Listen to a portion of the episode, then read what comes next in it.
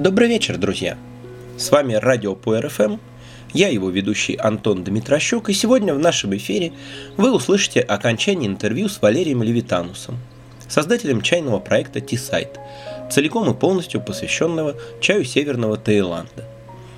В первой части этой беседы, в выпуске номер 46, мы говорили об истории тайского чая, о чайном потенциале Таиланда, о чайных вкусах тайцев и об особенностях их характера. Самое время перейти теперь к тому, в чем особенность тайского чая. Валя, расскажи, пожалуйста, чем отличаются тайские пуэры от юннаньских, а тайские улуны от своих тайваньских предков? Как на это влияет местный климат и почва и руки местных жителей? В чем особенность тайского чая? Это очень хороший, но опять-таки непростой вопрос. Давайте начнем с улунов. Выделить какую-то отдельную особенность тайских улунов, проходящую через все сорта, довольно сложно – Однако те, кто пьет тайваньские улуны и разбирается в них, сразу заметят разницу. Несмотря на то, что сорта улунов пришли из Тайваня, это другой чай, выращенный на другой земле. Я, конечно, могу сказать, что тайским улунам присущи мягкие, ягодные, фруктовые тона, бисквитные тона. Но ведь это же самое кто-то может сказать и про тайваньцев. Но вот я достаточно часто встречаю в тайских улунах карамельность, точнее сказать, э, некую барбарисочность, что ли. Может быть, этот оттенок можно выделить как особенность тайских улунов, не знаю. Кто-то больше любит цветочные тона в улунах, кто-то ищет ягоды и фрукты и покупает соответствующие сорта. Но вот я до сих пор не перестаю удивляться, как чайные листья, пусть разных сортов и способов обработки, могут выдавать такую богатейшую вкусовую палитру. В нашем Лао Циншинь, которому, к слову сказать, 18 лет, я специально этот факт проверял, Э, этот улун был изготовлен в 2538 году по тайскому календарю. Это 1995 год у христиан. Э, так вот, в этом улуне, к примеру, присутствуют и вишни, и шоколад, и дикие яблоки. Знаете, такие маленькие сладкие яблочки из детства, мы их называли ранетки. Так вот, я их там слышу, на втором плане, но весьма отчетливо. Вкусовой спектр улуна, как я уже говорил, широчайший. Хотя, конечно, этот чай особенный, второго, хоть сколько-нибудь похожего улуна в Таиланде, я не встречал. Хотя оттенки шоколада в нунсяне улунах не такая уж большая редкость. Но интересно то, что данный чай ближе к цинсяню улуну. И шоколадность, как я думаю, к нему пришла просто со временем. Вот такой вот интересный чай. А, кстати, об улуновых вкусах. Вот мне непонятно, зачем пить искусственно ароматизированные луны. Все эти найсяни. Зачем? Зачем они нужны с их грубой и неестественной парфюмерной отдушкой? Я сейчас даже не хочу касаться вопроса полезности такого чая, говорю только о вкусе. Это ты у меня спрашиваешь? Лично я понятия не имею. А вот ты как считаешь? Улуны, ароматизированные искусственным способом, могут быть интересны ровно до тех пор, пока вы не познакомитесь с настоящими природными живыми вкусами улунов. Разве вы добавляете духи в суп или там в пирожное? Я очень надеюсь, что нет. Мне, как бывшему повару, очень больно каждый раз, когда я вижу предложение купить молочный лун в уважающих себя чайных магазинах. Чаще всего это делается в угоду конъюнктуре, конечно, а не из-за недопонимания продавцов. Я в этом не сомневаюсь. Однако мне такие вещи не нравятся. Мы никогда не предлагали и не будем предлагать ароматизированный чай в нашем магазине. Равно как и мы. Ну, за исключением, может быть, нескольких сортов чая с естественной ароматизацией. В хороших улунах иногда бывает даже многовато вкуса, на мой взгляд. Например, хороший гуйфей улун пить каждый день мне тяжело. Для повседневного чаепития хочется что-то поспокойнее. Также я не пью ни жасминовый, ни женьшеневый, ни прочие улуны, даже с натуральными добавками. По мне так, жасмин или женьшень отдельно, а улун отдельно. Кстати, в женьшеневом улуне никакого женьшеня нет, вдруг кто-то еще не знает. Но не стоит сокрушаться по этому поводу. Женьшень это весьма непростое растение, имеет массу противопоказаний, и использовать его нужно с осторожностью. Не говоря уже о том, что полезные свойства женьшени весьма и весьма сомнительны. Что я еще бы хотел добавить? Лун это очень тонкий чай. Можно сказать, это верх гастрономического чайного искусства. Его нужно пить чистым, а вот в некоторые среднего качества пуэры я могу положить что-то дополнительное. А, например, в шупуэре хорошо смотрится кружочек Баиля. Эх, а вот Баиля-то у нас как раз и нет.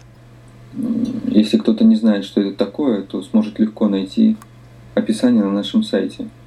Так вот, э, Баиль добавляет приятные ноты сухофруктов и так органично вписывается во вкус шупуэра, что сам прячется, а вкус среднего пуэра весьма облагораживает. Очень рекомендую вам попробовать. А если болею, то в шен могу положить кудин.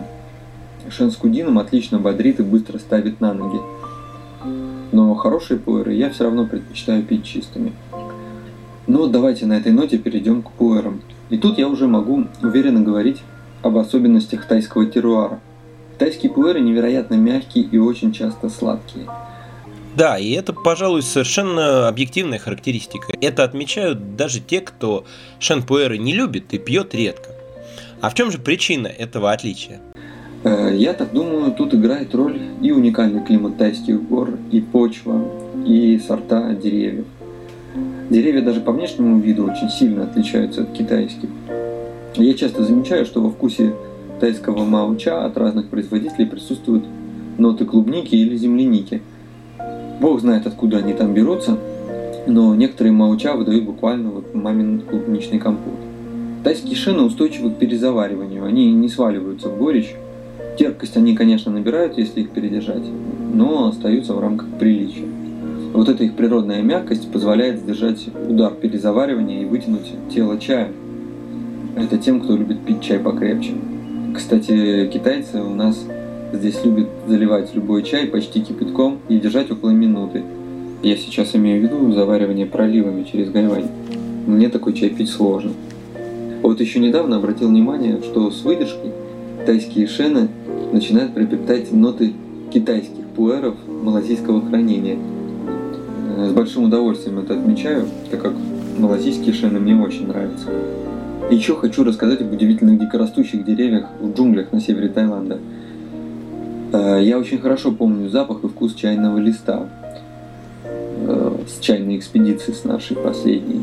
Собственно, и остальные старые деревья Таиланда растут в естественных условиях, некоторые уже более 500 лет. Но там, в джунглях, даже молодые деревья пахли совершенно волшебно. Мятой, смородиной, какими-то еще ягодами. А листья были с фиолетовым отливом. Я просто мечтаю сделать из них чай когда-нибудь, но это не очень просто. Нужно снова лезть в джунгли, договариваться с лидером местного племени. По-английски там никто из них не говорит, конечно. Но когда-нибудь, я надеюсь, мы туда доберемся. Хорошо, а как насчет человеческого фактора? Есть ли какие-то сугубо тайские технологические нюансы? Каких-то сугубо тайских особенностей в технологии при производстве классического мауча я не замечал. У Луны так вообще делаются исключительно по тайваньской технологии, как я уже говорил.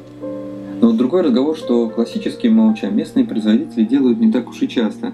Они любят делать какой-нибудь свой чай и каким-нибудь своим оригинальным способом. Например, они могут смешать разные технологии и на выходе получить что-то вроде мауча с признаками красного чая. При этом качество сбора зачастую оставляет желать лучшего – и несмотря на достаточно оригинальный и интересный вкус, я пока не рискую такой чай предлагать э, нашим покупателям. Ну, хотя, не знаю, может быть, попозже я и выложу этот чай в наш магазин. Один из подобных чаев, точнее. Есть еще, как я уже говорил, пуэр народности шань. Он тоже, судя по вкусу, делается как-то весьма странно. Но я на месте производства не был и подробности сообщить не могу. В общем, в Таиланде и чайная классика присутствует, и экзотика иногда встречается. Угу. Ну, теперь к самому, наверное, интересному. Проект T-Site это не только торговля чаем. Несколько разных шенов его создатели делали собственными руками, причем полностью, начиная со сбора. Расскажи, пожалуйста, об этом. История собственного производства началась с чайной экспедиции, которую мы затеяли с Женей Мельниковым. Женя Мельников – это большой любитель всего чайного. Мы познакомились, когда Женя с семьей поселился в домике по соседству. Э, ну, сначала было много совместных чаепитий, разговоров, и затем в результате мы решили попробовать сделать свой шан. Для этого мы отправились искать подходящий материал. Про экспедицию я здесь рассказывать не буду, она подробно описана на нашем сайте. Самое главное, что в результате этой экспедиции мы нашли прекрасный сад со старыми и не очень старыми чайными деревьями и небольшую чайную фабрику при нем. Нам удалось договориться о сессионной аренде этой фабрики с возможностью использовать материал чайных деревьев. В кратком изложении все, конечно, звучит гладко и логично, но на практике это было совсем непросто. Взять хотя бы тот факт, что хозяин фабрики ни слова не понимает по-английски, а мы с Женей не говорим по-китайски, ну и по-тайски тоже. А нет, одно слово хозяин понимал и говорил, это слово «ю», то есть «ты». Когда ему нужно было что-то сказать, он говорил свое магическое «ю», показывал на тебя пальцем, а дальше следовал язык жестов но надо отдать ему должное, язык жестов у него отличный. Плюс военная выправка. Мы с Женей почему-то решили, что он бывший военный. Так что простые вопросы мы решали языком жестов. А более сложные уже посредством звонков его сестре в Бангкок, которая немного говорит по-английски. И вот путем передачи телефонной трубки мы договаривались о каких-то э, тонкостях производственного процесса. Наши задачи в той поездке были следующие. Сделать мауча для Шена двумя разными способами. Обязательно сделать белый чай, попробовать. И по возможности красный. Значит, шай цин, убийство зелени, основной массы мауча мы делали в дровяной печи барабанного типа. Попросту говоря, это металлический барабан, который вращается над костром. Шайцин 3-4 кг сырья в такой печи занимает не более 7 минут. Далее короткое охлаждение, роллер, барабан для встряхивания и сушка на солнце. То есть ничего революционного, самый обычный стандартный ортодоксальный способ приготовления мауча для шенпуэра. Но небольшое количество сырья мне очень хотелось пожарить и покрутить своими руками. Поэтому я не принялся выпросить вок, и мы его разогревали просто над газовым баллоном. Скручивание происходило на бамбуковом поддоне. То есть полностью вручную, безо всяких вспомогательных приспособлений. То есть тоже вполне себе классический способ. В конечном итоге Мао чай немного э, отличался по вкусу, но совсем незначительно. Хотя понятно, что после достаточно серьезной выдержки разница во вкусе может стать более очевидной. Так, а как же белый чай? Ребята из проекта Laos Tea очень гордились белым чаем, который сделали. Но попробовать ему, простому смертному, не так-то легко. Его было немного, и часть его разошлась сразу же по разным крутым частным коллекциям. какая же судьба постигла ваш белый чай? А с белым чаем произошла вот такая история. Он уже достаточно хорошо просох, был почти готов, и мы на несколько часов оставили его без присмотра и уехали с фабрики. А по приезду обнаружили, что хозяин фабрики сгреб его в кучу и положил под легкий пресс. Он почему-то решил, что мы делаем красный чай, таким странным способом и решил нам немного помочь. По нашим глазам и жестам он, конечно, догадался, что сделал что-то не так. Потом это недоразумение прояснилось, он долго извинялся, но вот чай был немножко подпорчен. Мы, конечно, расстроились, но все равно досушили нашего белого первенца. В Гесте мы решили его попробовать, и для вот этой вот первой пробы мы его специально перебрали и выбрали только те почки и листочки, Э, которые успели хорошо просохнуть до вмешательства хозяина фабрики, до пресса. Это было видно, в общем-то, сразу по сырью, который вот лежал перед нами. Так вот, чай оказался волшебным. Яркий, я бы даже сказал, острый, как будто немного с черным перцем или с белым перцем. Цветочный аромат и сладость. Причем помимо чайной, цветочной сладости, в нем была еще такая классическая или даже сказать кулинарная сахарная сладость. Если бы я не знал, как он делался, я бы подумал, что в него добавили сахар. Так что, несмотря на недоразумение, мы остались довольны результатом. Нам стало понятно, что белый чай в Таиланде надо делать обязательно. Вот. А красный чай мы сделать уже не успели, потому что время поджимало, и нам нужно было собираться ехать домой к нашим семьям. Процесс производства мауча достаточно подробный, с фотографиями будет описан на нашем сайте.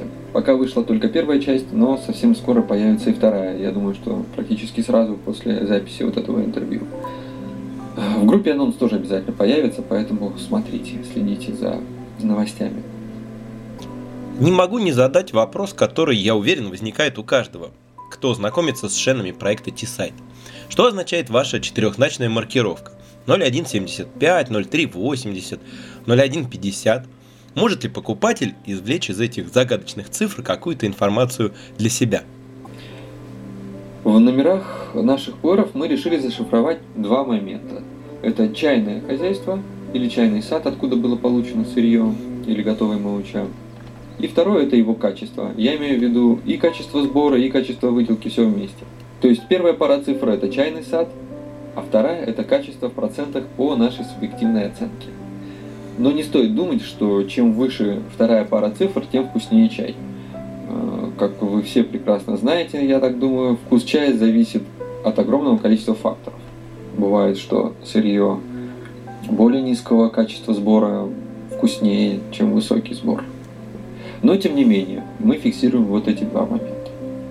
Кстати говоря, мы уже пробовали экспериментировать с купажами и рецептами, но пока вернулись к моносортам. Старые деревья позволяют оставаться в рамках моносырья, поэтому мы не торопимся прибегать к купажированию, хотя мысли и идеи, конечно же, такие есть. Вот. Ну и, соответственно, в нумерации купажирование тоже каким-то образом отразится, но вперед забегать не будем. Вот, наверное, это все, что я хотел сообщить в этом интервью. Поэтому желаю всем радиослушателям побольше хорошего чая, побольше хорошего настроения, ну и всего самого-самого хорошего. Большое спасибо, Валера. Добра и успехов тебе и твоему проекту. На сегодня это все. В нашей студии сегодня звучала музыка Дэна Гибсона, который посвятил более 40 лет коллекционированию звуков живой природы из разных мест земного шара и всю свою жизнь борьбе за сохранение природы. Ну а финальная песня еще немного расширит ваши музыкальные горизонты. Хотя, если тайцы делают улуны, почему бы китайцам не играть black metal? Тем более, что в творчестве группы Ten Gear Cavalry, как и в тайском чае, с национальным колоритом все в порядке – но перед этим чайная сказка о странных народных обычаях в исполнении Надежды Полозовой. До новых встреч, друзья, и всего вам чайного!